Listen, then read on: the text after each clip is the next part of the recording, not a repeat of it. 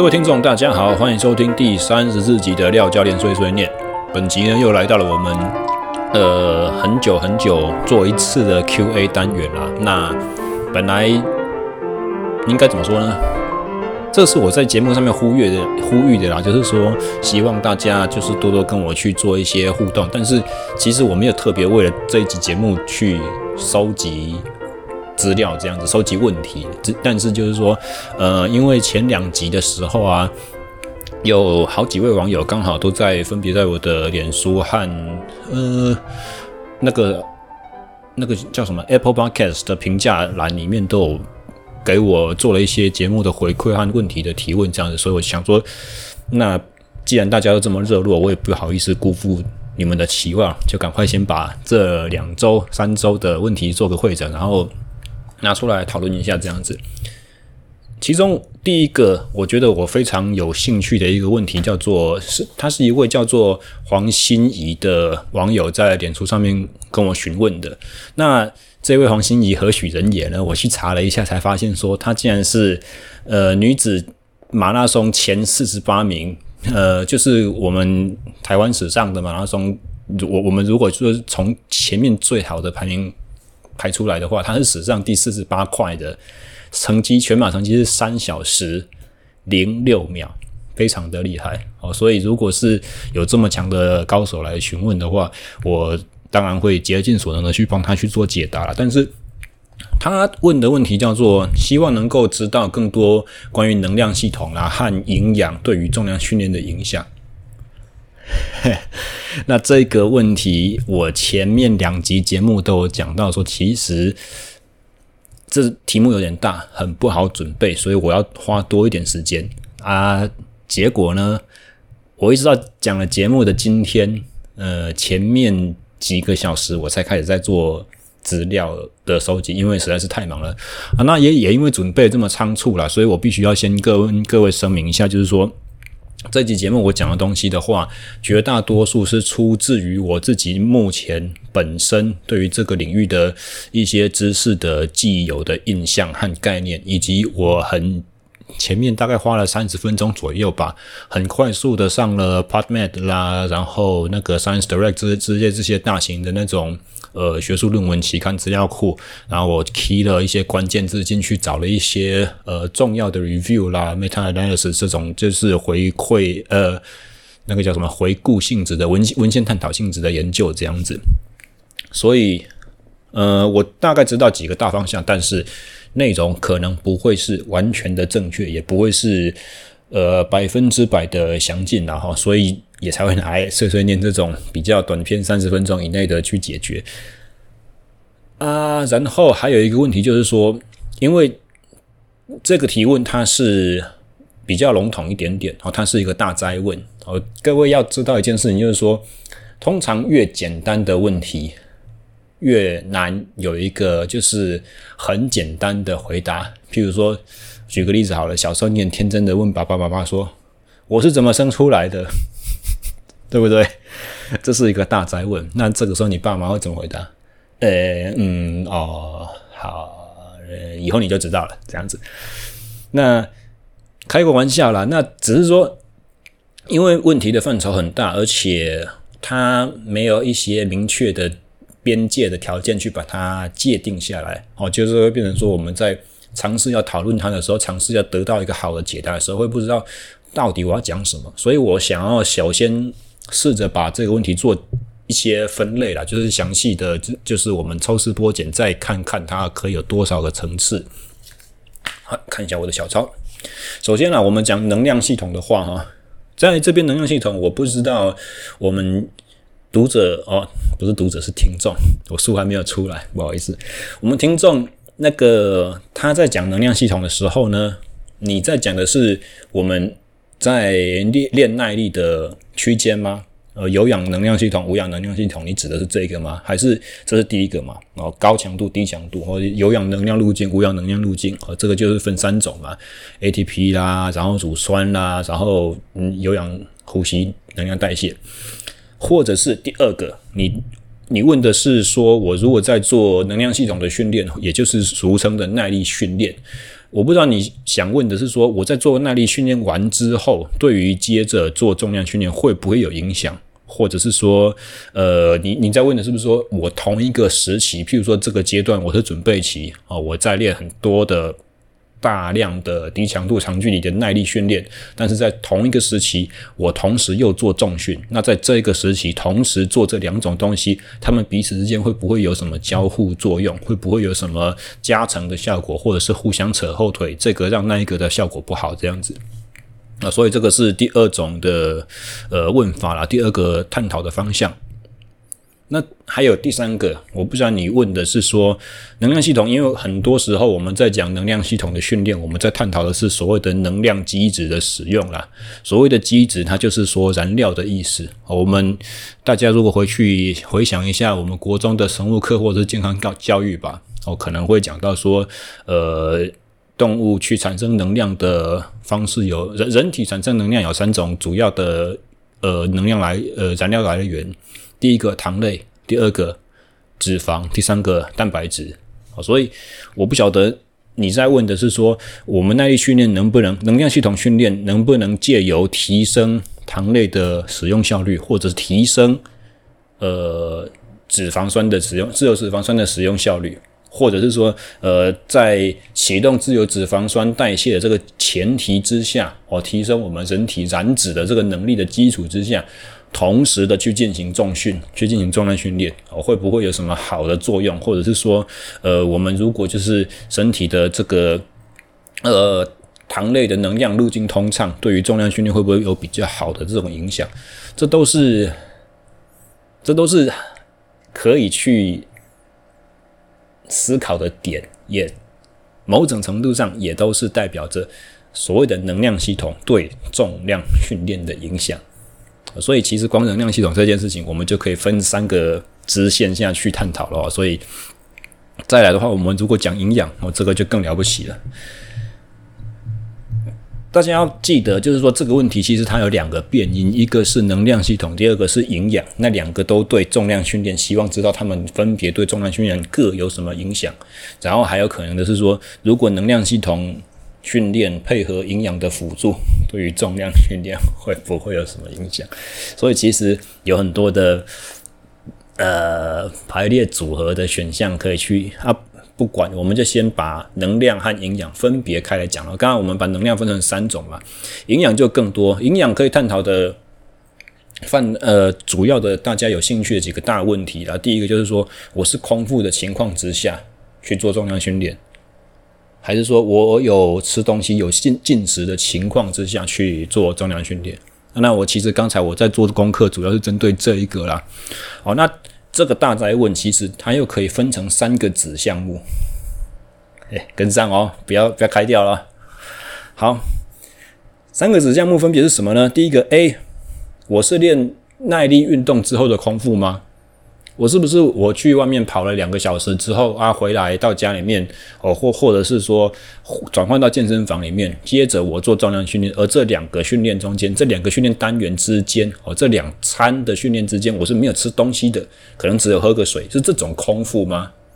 还是说它是 B 哦，我是隔夜型的空腹，我是呃睡了一觉起来没有吃早餐，直接进健身房，直接我去做重量。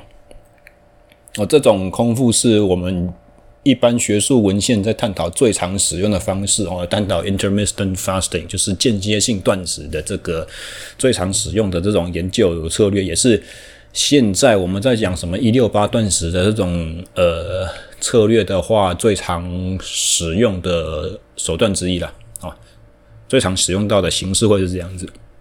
那还有 C。C 的话比较特别，但是因为刚刚在做功课的时候，文献探讨有提到，所以我觉得也可以拿出来讲。是什么呢？是回教斋戒月那一种形式的断食。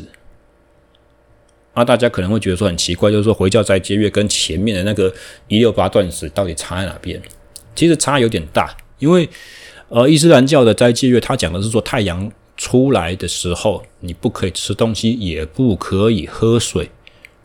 哦，所以其实不可以喝水这件事情差的就很明显哦。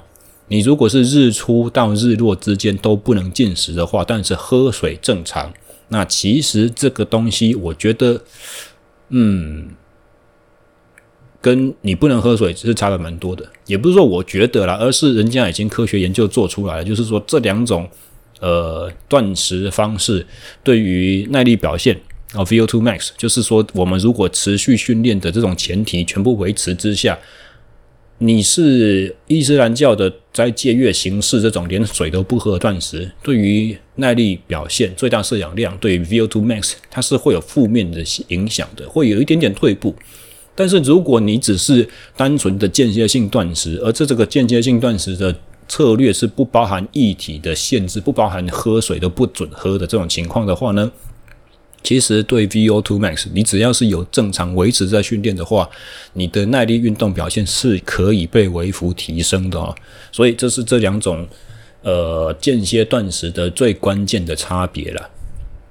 所以这是我们跟上哦，我不要开掉。这是我们营养才第一个大项目而已，空腹或进食的差别对重量训练的影响。那么第二个啦，我就是说。你你想要问的营养是说吃吃正餐或点心的时机吗？还是说点心或正餐的选择的种类？哦，或者是说这个量是多少？比如说我我讲时机的话是说训练前吃吗？还是说训练前多久吃？还是说训练之后要马上吃？还是训练之后几分钟之内吃都可以？那我吃的量是多少？哦，像是譬如说我在之前的节目曾经有提到过说。应该有提到过啊，就是说训练后的蛋白质哦，它最好的摄取量就是二十克至二十五公克，太多没有什么太好的作用，它就是借由脱氮作用排掉。你就是上厕所的时候，你的尿液里面会有比较多的尿素，就这样子而已，它不会有更好的肌肉蛋白质合成作用。哦，然后还有就是说，呃，这个蛋白质每二十公克蛋白质的话，它大概会需要配一百公克，也就是说大概一比四至一比五的碳水化合物。哦，蛋白质一，碳水化合物五，这样子的话呢，借由糖类的刺激，你的体内的胰岛素浓度会提升，这样子对于肌肉蛋白质的合成，它才会有加分的效果。你如果吃那个什么低热量蛋白质、低热量乳清啊。然后，或者是说，譬如说吃一个微波鸡胸肉，然后加无糖豆浆啊，这是没有用的。我之前已经讲过好几遍这个概念，然后就是说盖房子只搬了砖块，没有请工人，没有请师傅来盖啊，所以这个是呃，光光光是吃的种类，或者是量，或者是时机上的问题，就可以有一些讨论了。那这一个的话，各位可以去回去参考我讲过的一集，叫做。运动前可以吃东西吗？呃，training 嗯，那个健身 espresso 的节节目好像是第二集还是第三集吧？然后运动前可以吃东西吗？那家那集的呃东西大家可以去参考一下。好，这是第二种营养方面的问题。那第三种，我们探讨营养对重量训练影响的话嘞，诶，我们可以去问说，营养策略对于两方面。能够造成什么什么影响？第一个是单纯单次的运动表现，我吃东西或不吃东西，我吃糖类或吃蛋白质，或者是我进行脂肪的补充，对于我等一下做重量能够举得起多重，能够举多少下，可以做几组的这个叫做单次的运动表现，会不会有加分效果？我这个是第一个，我吃什么东西会不会让我做得更多、做得更好、做得更重、举得更快？我在练的时候心情更好，呃，表现更好，这是第一个。第二个的话，我们不是看短期的了，哦，我们就是看变长期的。就是说，假设等一下我们要做重量训练，都是一样，或者说应该说做完的重量训练都一样。我在训练前或训练后，我吃东西或不吃东西，对于这一个阶段都这样操作之后的训练效果。会不会哪一个策略比较好？哦，比方说我们刚刚在讲的是什么？训练前吃东西好不好？对不对？那再来的话就是说，诶，如果我们训练后，一个是隔两小时都不吃东西，另外一个是马上吃东西，吃一点点，然后第三个是马上吃一顿丰盛的大餐。哦，整整一个月我们都这样搞，那一个月之后我们看分别这三组谁进步比较快？这个叫做对训练成效的差别影响。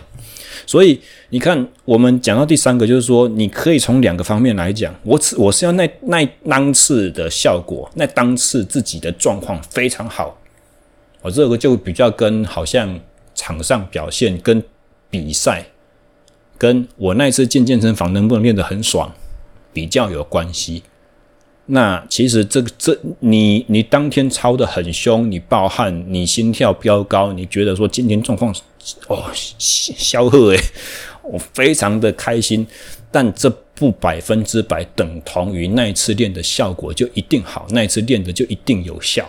那一次练的就一定真的收获很满满，尤其你是越高层级的运动员，你越不应该这样子想哦。你要想的是，我这个单次的训练刺激对后面的开启的生理机制有什么重大的注意？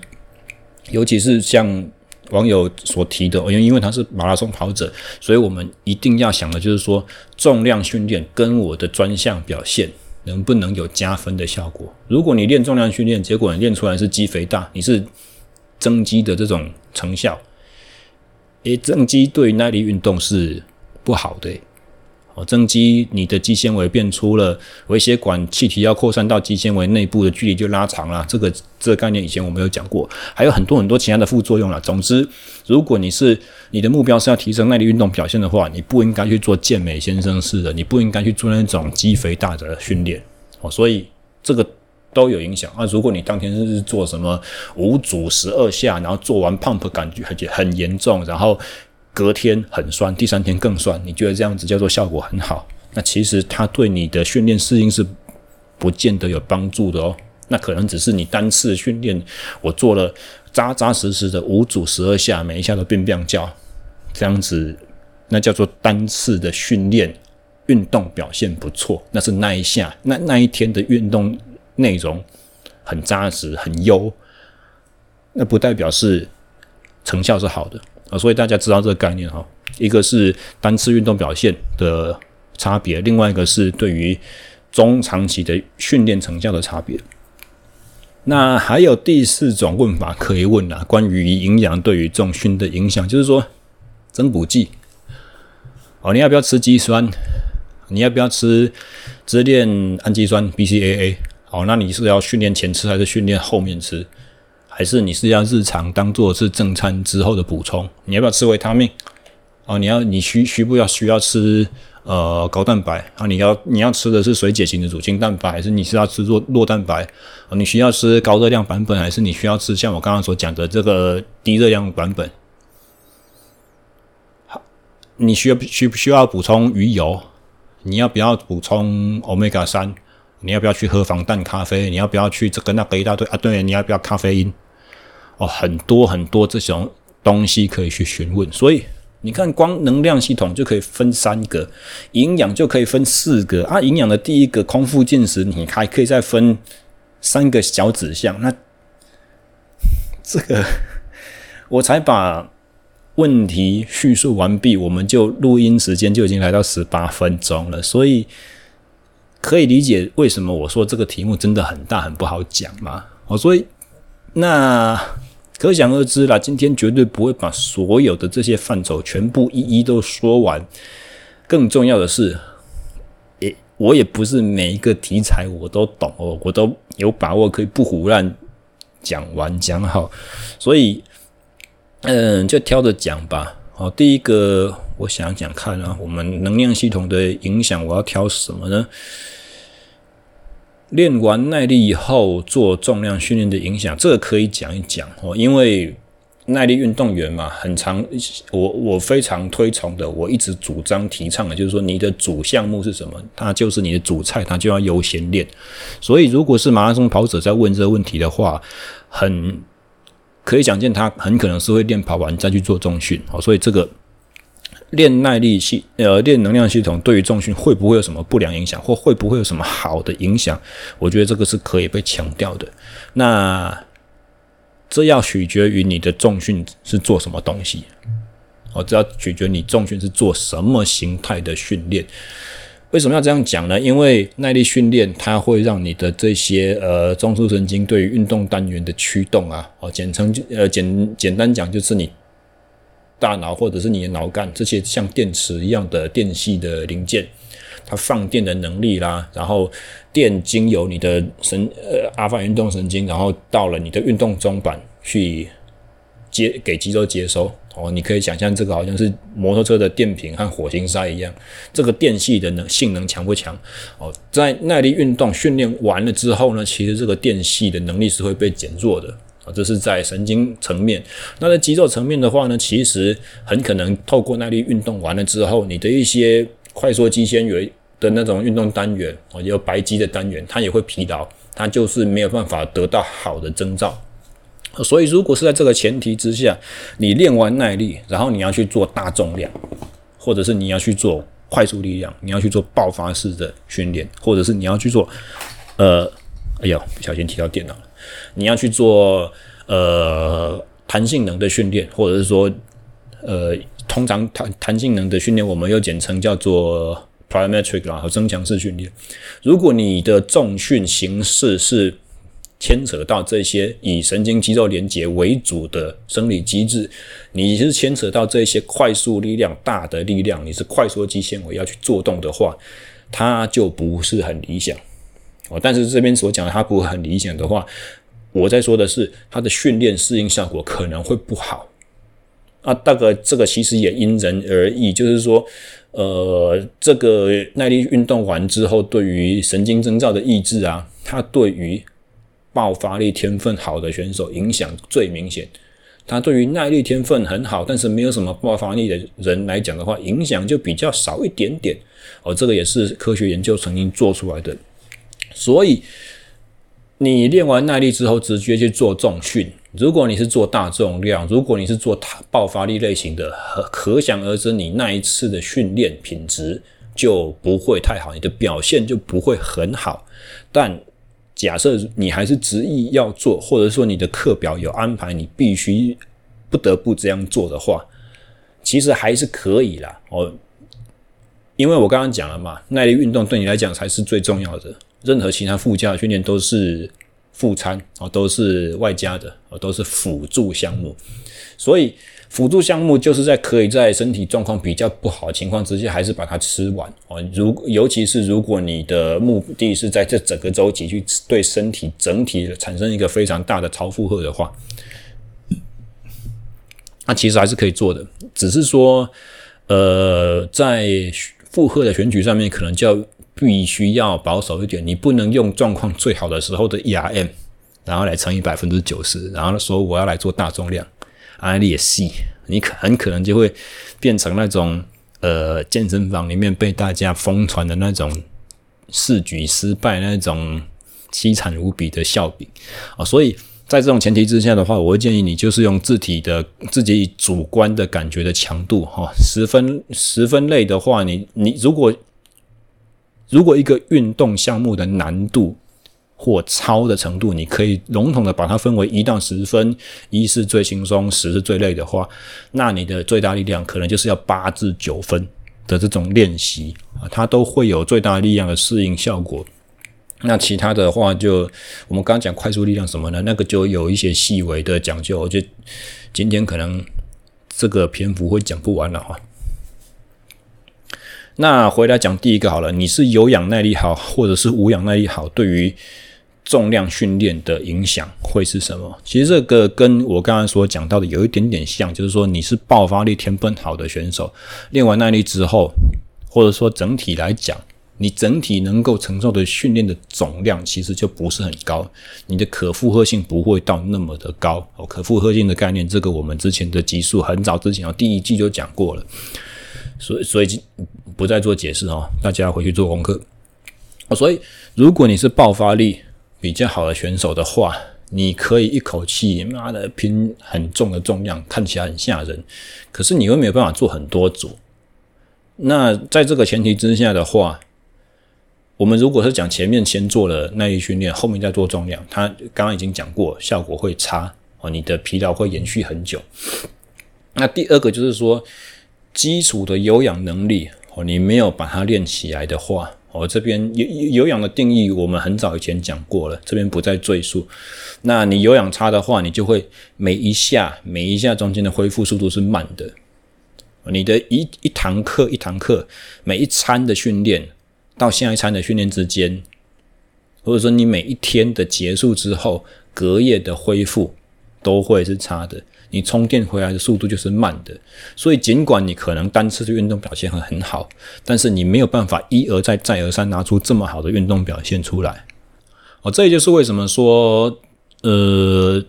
耐力就是有氧耐力或者是耐力底，对于一些爆发力啊、速度型的选手来讲，依旧很重要。原因就是在这边啊，你不可能是光靠天分就可以吃定所有对手，你还是需要大量而且高品质的训练。哦，这个概念我们之前有讲过。哦，你要进步就是有两个先决条件，第一个是你的训练量要大，第二个就是你的累积的运动强度那个品质都是高的。所以，你如果要大量又高品质的话，前提就是你一定要恢复的过来。你如果恢复不过来的话，你就在硬吃这些课表，你你生吞活剥把它硬刻下去，会造成消化不良，你会落晒，你会闭结，你会你会反胃，你会吐。这个是用吃东西的比方了，他我其实在讲的是说训练对于训练课表内容的身体的一些反应了。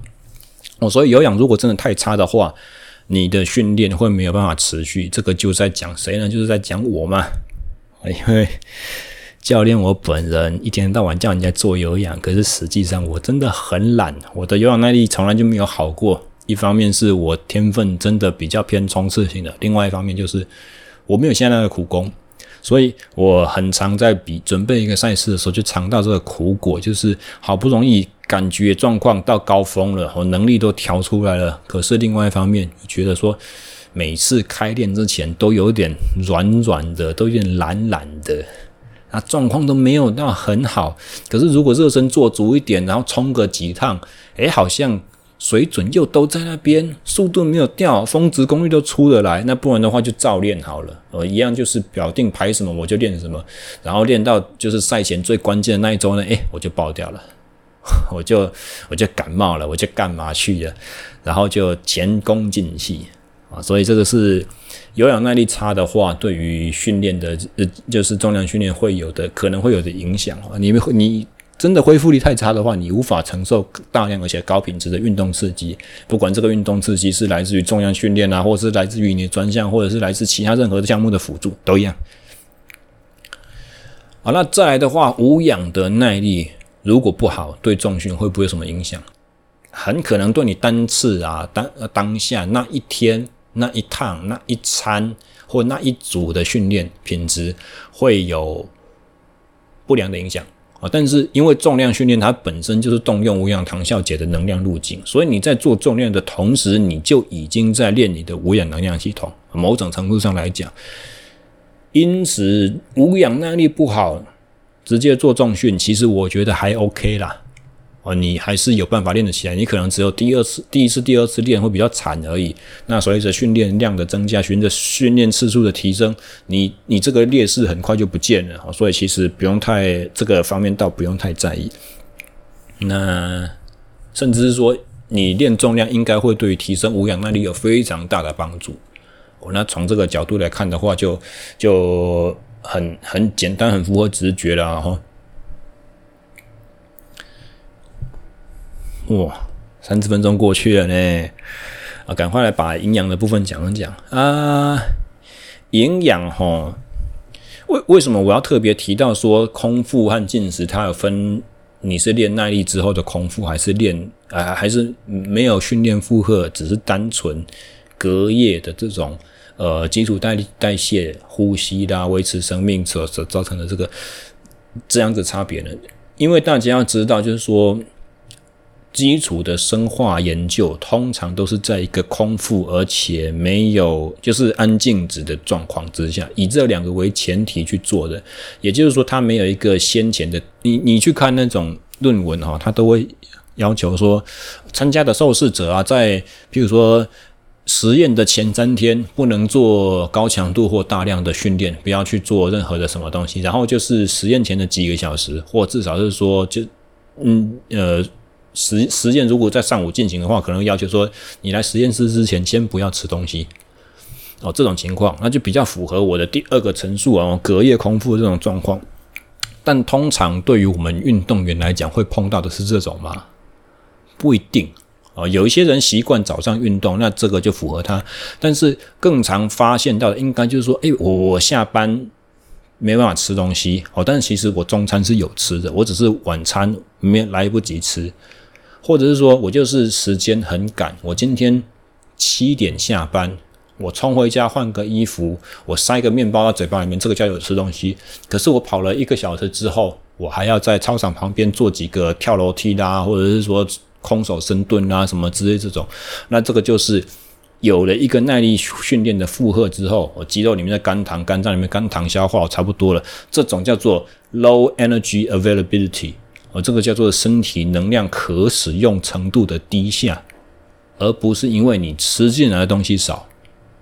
再加上它是其实是有一个机械性的刺激在的，就它是它它有运动对于你的肌肉骨骼系统的刺激，它有运动对你心肺的刺激，对你内分泌系统的刺激，对你很多很多这些刺激全部都额外外加在我的这个所谓能量低下的前提底下的这种空腹，所以其实我要讲这么多啰里啰嗦的意思，就是说要告诉各位，其实我们在问一个问题的时候，你要去。抽丝剥茧，你要去知道说，其实事情还是分很多层次的。就像那个史瑞克里面那只驴子讲的说：“我是有层次的，我跟洋葱一样，对不对？我一层一层剥开来，你你多问一个问题，打破砂锅问到底，你就会发现说事情都没有那么简单，就没有办法用很单纯的一个说哇怎样？你我跟你讲这个就是什么什么这样，就这样很满嘴挂保证的说法就可以满足的，其实不是啦。”哦，如果有这样子的话，十之八九的东西概率好小，要骗人的。哦，那回来讲，如果你是练耐力之后没吃东西直接做重量的话，其实不太建议啦。哦，也可以，勉强可以。那状况就会跟前面所讲的，就是说先练完。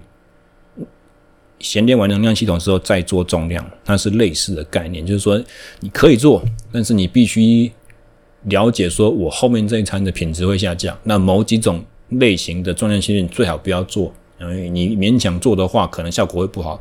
你如果做的是轻重量啦、高次数啦，或者是你是做等长收缩，比如是说我为了我的足底筋膜的这个或足弓，或者是说阿基里斯肌腱这种健全的程度，我去多做几个。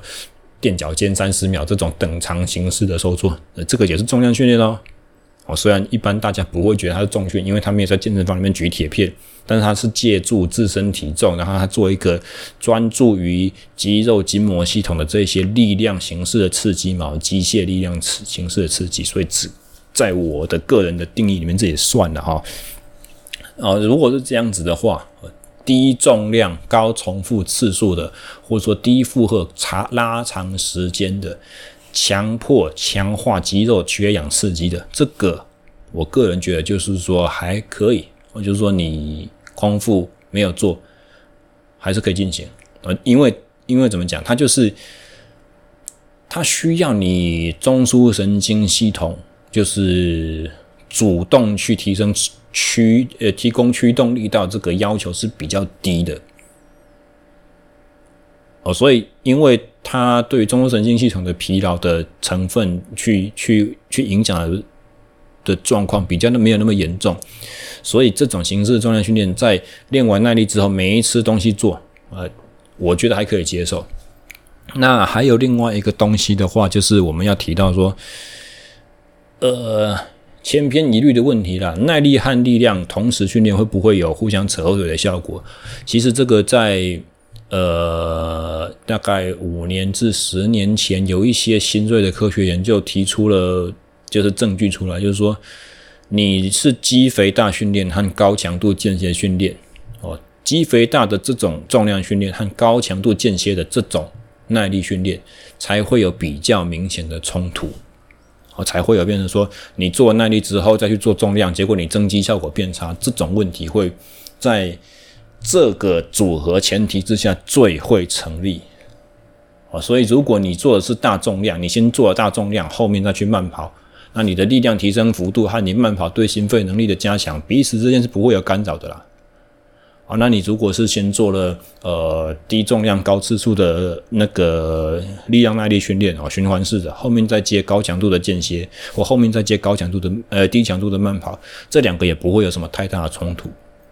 那其实有很多不同的组合方式可以说，再加上还有一个更重要的，因为既然我们这边在讲的是营养，你如果做完重量之后有吃一点东西，再去做耐力。或者说你做完耐力之后有吃一点点东西再去做重量，这个干扰情况也会减低很多，减低的非常多。哦，这个这个结论就是属于我刚刚节目开头所说的，我凭借我自己目前的认知或者是我之前学过东西的印象。哈，你现在其实叫我举证据，我举不太出来，只是说以前我在。念那个两年制的国际奥会营养学程，我记得很清晰的这个印象，有一个教授讲到这件事情，就是说你有没有吃东西差别很大啊。一般的实验都是做没有吃东西的哦，所以实验的结果，学术实验研研究的结果，你不见得要尽信哦。它跟我们实际在食物面操作会不一样哦。这个是空腹或进食对重量训练的影响。那。最后最后一个好不好？我们再讲训练成效或单次运动表现的这个影响。当我们在讲空腹训练，空腹训练，很多时候，呃，网络上面的畅销的文章啦，呃，最热门的文章啦，最热门的讨论区的主题，或者说学术研究的论文也一样，他们通常不会跟你讲一个重要的事实，就是，哦。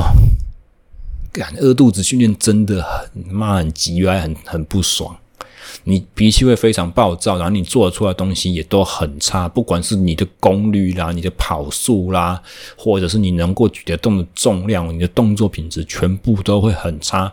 就算这边勉强顾得到，你心情也一定会非常差。哦，所以这个是单次运动的这个运动表现上面的影响，或者说对于心理层面上面的影响。你我我们刚刚在讲说。大量而且高品质的运动刺激，对不对？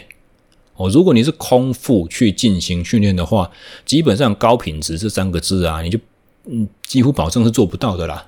哦，所以这个是在制定训练策略或者是课表的时候，你必须非常非常清楚知道的一件事情。没有跟你说绝对不可以，可是你如果要这样做的话，你就要有这个觉悟，就是说你不太可能做到非常高的品质，你的。你的表现会打折扣了。那我们回到刚才前面所说的单次的运动表现跟这样子练的方法，其实效果好不好，有时候可可能不见得是对等等价的，不见得是有直接关系的。哦，很多支持空腹训练或者说哦低碳水化合物饮食的这种研究的人就指出说，当你是在能量可呃，我们回去讲刚才那个专业名词啊。Energy availability，你你肝糖的生存量在身体里面先天是低的，而这个低有可能是因为前一天所训练的呃状态所造成的，而不见得是说你有没有吃东西哦。只要是你肌肉里面肝糖存量低，那你去做长时间的低强度训练，在生化的角度上，而训练之后的急性适应的这个。层次的观察上，似乎潜在可能是有利的哈，可是这是在于一些基因转录的啊，训练之后几十分钟之内身体的一些生化变化，可以看得出这个迹象哦。但是这个迹象并没有保证，就是一段时间之后练出来成果真的有比较好，而这是特别需要去注意的地方哦。然后再加上我们刚才所讲的训练品质会很差，你的体毛会非常的萎缩。啊，所以这两个综合在一起考量的话，就是变成你在课表设计上面的一些取舍了，就要很注重了哈。那当你像我们刚刚所讲到说，如果你不得已会去空腹到的话呢，最好啦，我会建议说吃一点点高升糖指数的东西，糖果啦、含糖饮料啦、水果。香蕉或是是巧克力都可以，让你的血糖去获得稳定。哦，当你血糖稳定的话，至少你中枢神经活性会提升，你的神经系统方面的限制就比较没有那么高。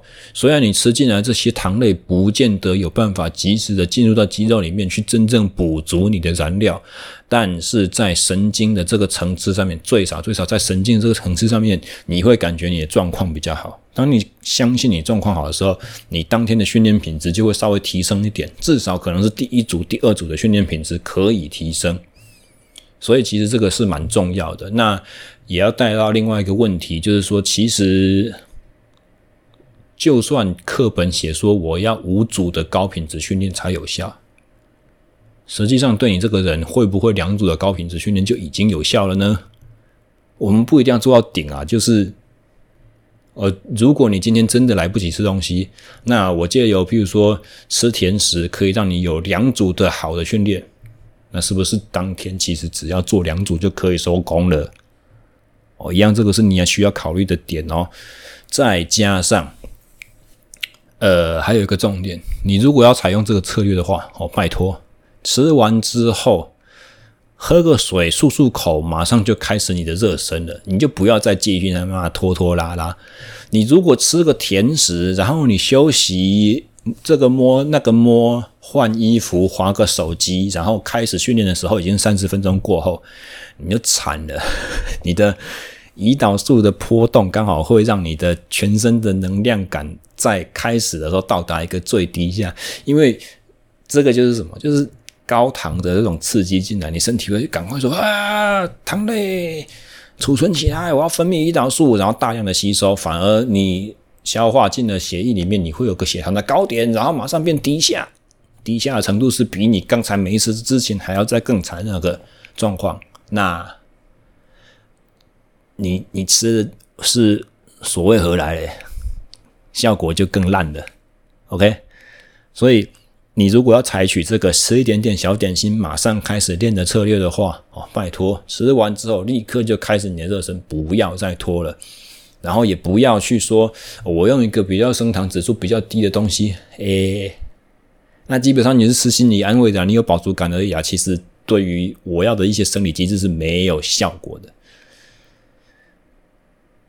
勉强说没有效果，其实有可能还是有一个效果，叫什么安慰剂效应。哦，当你相信你自己不饿的时候，你就会相信自己状况好。诶，这个是真实的，我不是在开玩笑。其实。另外一个方向来讲，我之前曾经做过一篇论文，就是也是为了我我刚刚说那个国际奥会的那个学程，我要交差报告，好像是第二学年度的期末吧。我我我是做一个湿热环境之下高强度哦，supra maximal，就是你每一趟都是超过 VO2 max 那种强度的这个全冲的这个场地赛的补给策略。那我记得我写到结论就是说。如果你的补给策略是适当的，你吃进去的东西是很快就会排空，很快就吸收，那你可能会面临一个两难，就是说，因为你的消化排排胃排排空速度慢，呃，速度快，你可能就会觉得说，我怎么还没吃够？我怎么还没吃够？我都还有一点饿。哦，但是在这个前提之下，你要去知道是说，其实我吃下的东西很快的消化，很快就吸收，很快就补到我肌肉里面。你要去说服、相信自己，现在我的状况是好的。不是说一定要有一个不饿的感觉，你才能够拿得出你的运动表现。我我记得我很早之前我在带一个某个球团的桌球队的时候啊，他们总教练有有说啊，那个一天的比赛下来后，中午通常食欲都不好啊，食欲不好的话还是勉强要吃啊。啊，你如果一个鸡腿便当你吃不下的话，你最少最少也要把鸡腿吃一吃啊，白饭不要吃。刚好颠倒过来，哦，我会觉得说，选手你要把碳水化合物吃掉，那个高油的、高蛋白质的、胃排空很慢的、消化吸收很慢的，只是给你带来饱足感和心理安慰的那个，我会觉得不要吃啊，反而不要啊。但是刚刚所讲的安慰剂效应，如果你觉得说你自己状况好，你拿出来表现真的就会比较好，这是千真万确的东西，所以我们也不能否认这种效果啦，只是说。从从你这机制上来看的话，这没有很聪明。OK，所以哇，四十五分钟了，我终于把第一个题目解决掉了。那第二个题目的话，它是在 Apple Podcast 上面一个叫做内湖周杰伦的网友他所留的。他说：“我是一位新手教练，我也想学习很多新的知识。那想请问我说，我平常都是用什么网站或书籍来得到一些国外最新的研究资讯？”非常的不好意思，我很懒得读书啊。我你你问我这个问题，我看到第一眼的时候啊，我也在想说，对啊，我的资讯都哪里来的？我好像我我闲的时我我闲的时间都没有在。都没有在收集这些东西的，我我闲的时间都在干嘛？我都在看一些格斗啊，我看一些看一些脚踏车比赛啊，看一些摩托车赛事，然后反正我的兴趣都不是在于收集这些东西，或者是念这些书。然后会会是什么情况呢？就是通常都是我的一些朋友，或者是我我脸书上面在追踪的一些账号、粉丝专业。我认识的一些人，我的同事，然后或我或者是说我的小帮手，会跟我聊到说，哎、谁谁谁在讲什么东西？哎，最近什么东西比较红？哎，你有没有看到这个？你的想法是什么？都是别人在跟我提供这些素材的，所以就是很像以前我们有一位伟大总统讲过的一句名言，对吧？他说：“哦，这个消息我也是早上醒来看报纸才知道。”都这种情况啦。那。撇开这些素材的来源呢，因为其实我蛮喜欢去思考训练的。那我工作上面其实也充满了各种挑战哦。以前在做自由教练的时候，在在别人的公司底下工作的时候，现在的现职身份是在带一些国训中心的这些高层级的选手，会碰到一些。五花八门需要解决的问题啦。那在碰到这些问题的时候，我抽丝剥茧的这个过程，就有点像我刚刚在分析那第一个问题的时候一样。我就多走几步，多想几层，多去推敲一下这个东西还有什么细节是潜在可以被忽略的啊。我去做很多很多这种推演。那当推到哪一个步骤的时，我觉得卡卡的时候呢，我会去因因为我们受过研究所教育，知道说科学文件的。文献的重要性，所以我会优先上，譬如说 PubMed 会 Science Direct 这些东西，然后我去提几个关键字，我撒下去，然后我去看有没有什么研究内容是符合我的兴趣的。那如果我是要像譬如说刚才的第一批第一个问题，我要去很快速的找到一个大方向主轴的话，我要很快的去得到一个宏观的看法，我就会去找什么文献回顾类的，我去找 review 类型的这种。所谓这种 review 的意思，就是说它是分分析，在这一个主题底下，在我们这一个学术领域底下，很多很多很多篇不同的实验研究，他们分别都在讲什么。某甲讲了什么，某乙讲了什么，某丙讲了什么，他们全部的东西摊在一起看，我得到一个综合性的结论。那这种东西的话，通常它的科学效率是证据力是最高的。你真的时间不够，你赶快要看一个最速食的成效、最速食的解答的话，你看这种，你不要去，你不要去看那个单一篇实验、单一个研究去做什么东西，那个是很细节的。你想要知道更多的话，你可以去钻那些。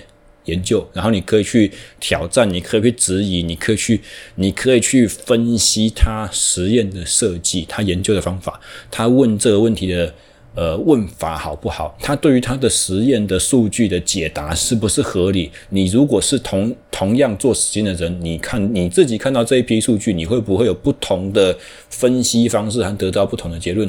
这是你看单篇的实验呃研究实验介入的这种研究，你。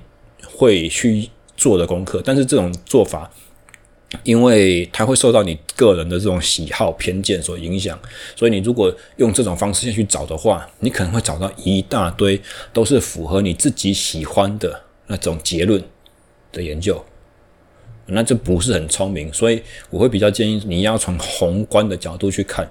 那如果这一方面的你没有办法去做的话呢，还有另外一个就是怎么你可以做，就是。现在的教练啊，通常大家都不是阿猫阿狗就随便出来教了。我自己在健身房里面泡了两三年，然后 Bro Science 听了一大堆，感觉好像这颗机器我会做，那个机器我会做，数科的一些我会，然后我就开始教人。也有了，很少了。那通常你就是会去上一些研习，去上一些教育性质的课程，或者说你在至少在进入一个公司之后，你们会有内训嘛？那。在这些所有的研习、所有的教课的过程中，你会拿到一些教材。那教材最重要的就是什么？就是 reference 参考资料。我我常跟我的上我课的学生、听我讲座的这些学员、教练同业，或者说我的听众，我常跟你们讲说，不要直接信我，你要去考验我所提出来的证据。所以，当你想要在某个层、某一个知识领域去活到呃，去我在说什么？讲醉话呢？不好意思，今天有喝酒。你如果在某个领域，你想要知道更多、更细节内容的话，你优先就是要去找教你的这个人，他拿什么证据出来给你看？他拿出来佐证的那个参考文献是什么？你要优先从这些东西看起，因为这个才是。你现在想学这个观点，最直接去支持最直接相关的东西。然后你在观看这些呃文献的时候，你必须要用一个比较有批判性质的眼光。也就是说，我先假设它是错的。如果你用先假设的的这种呃鸡蛋里面挑骨头这种方式，人挑了半天还是挑不出什么毛病的话，那就代表说这个讲法经得起考验。那这个东西就越来越有可能是符合接近事实哦。其实这个也是基本上我们做科学或做统计的这个流程嘛，对不对？我再讲下去我就破功了。我其实统计，我的统计修得很差。我当初写硕士论文的时候呢，最后在做资料分析的后三天，我才开始在想说我的。Data 是什么类型？我应该用哪一个方式下去跑？啊，跑完之后得出来，哎，p 小于等于零五，好棒哦，有显著。然后解释一下说，我觉得这个用意是什么？我它代表的是什么？然后报完口试之后，昏睡了两天，全部都忘光了。所以统计这个东西，真的跟大家坦诚一下，我非常的渣。啊！但是我只是大致上知道说科学流程是怎么样。你要先去质疑它，当你质疑它，然后考验它，发现说所有的攻击都承受得住抵挡得起的话，那就代表说，诶，这个东西可能真的好。那当你随便什么东西一攻它就破的话，那这个东西一定就乐色。所以你去读文献的时候，你必须要用这种态度去去检视它。哦，这个也就是你常常听到人家在讲的什么批判性的思考，批判性的眼光。所以这个是我怎么去获取一些我的相关的知识呢？我基本上还还能有什么？我我我那么懒，我就是我不会随便，我我不会很主动去找很多书来看。我就是呃，谁的 IG 有什么东西，哪一个人的限动发什么东西，哪一个八卦又讲了什么，我在脸书上面看到这些运算的机制推给我什么。那如果是我训练上面所碰碰到的问题的话，我会去主动找的话，可能就是从论文期刊，或者是我手边有的几本，就是之前买下来的比较重要的教科书，我会去翻。但是这些教科书都是比较大部头的东西，讲白的，你很难从头念到尾。所以的话，我就把它当参考书工具出来用。我知道哪几个大主题，大概在分。不在哪些章节？我当初念书的时候，可能会很快的翻过一遍，好，大概读了五六百分之五六十的内容。那我记得这个地图之后，以后碰到问题，我就回去按图索骥，我去把它当工具书，当做当做脚踏车零件的那个参考说明书，就组装他教你怎么装的那个那张说明书，我会拿出来看。我是用这种方式这样子。总之啊，维持好奇心，但是。也不用太精了哈，像我这种属于喜欢对某一个问题一头热的人来讲，我常常就是会一口气挖挖下去，然后三四天，我的浏览器是从开了一大堆，然后开了十几二十个之后呢，真正用心读完的不到三篇，剩下就是挂在那边吃记忆体而已，会变成这种情况，不是不是很鼓励大家，一样做教练所说的事情哦，不要做跟教练一模一样的事。那还有什么问题？哦，这个不算问题啊，就是吉米中也一样是在 Apple Podcast 上面很很感谢啊，都是帮我留五颗星的评价。他他就是说内容有一定的深度，害我回去找 blog。这个真的是有在用心听的听众，因为我讲我的部落格，我其实没有讲过几次。他说希望新书早日出版。好，在这边简单跟大家宣告一下，我的书的话大概会在七月十九号。目标是在七月十九号，进到各大书局、通路、网络行销，所以呃，七月中、七月底，所以大家可以可以去期待一下哈，大概七月初就会开始有陆陆续续有预购的那个管道出现。啊、相关方案我目前也没有到很清楚啊，因为这个不是我能够掌握的事情。啊，书名叫做减法训练，它的概念就是教你怎么去，呃，看起来五花八门，很多好用的方法，哪一个东西目前暂时不适合我所用，要先把它撇除，要先把它剪掉。啊，我我我写整本书的大致上的想法是这样子哈，希望它就是因为我刚刚讲到说工具书嘛，我我会希望我的这本是一个。训练概念的介绍，它相对深，不会很好懂，但是它是写给行家看的。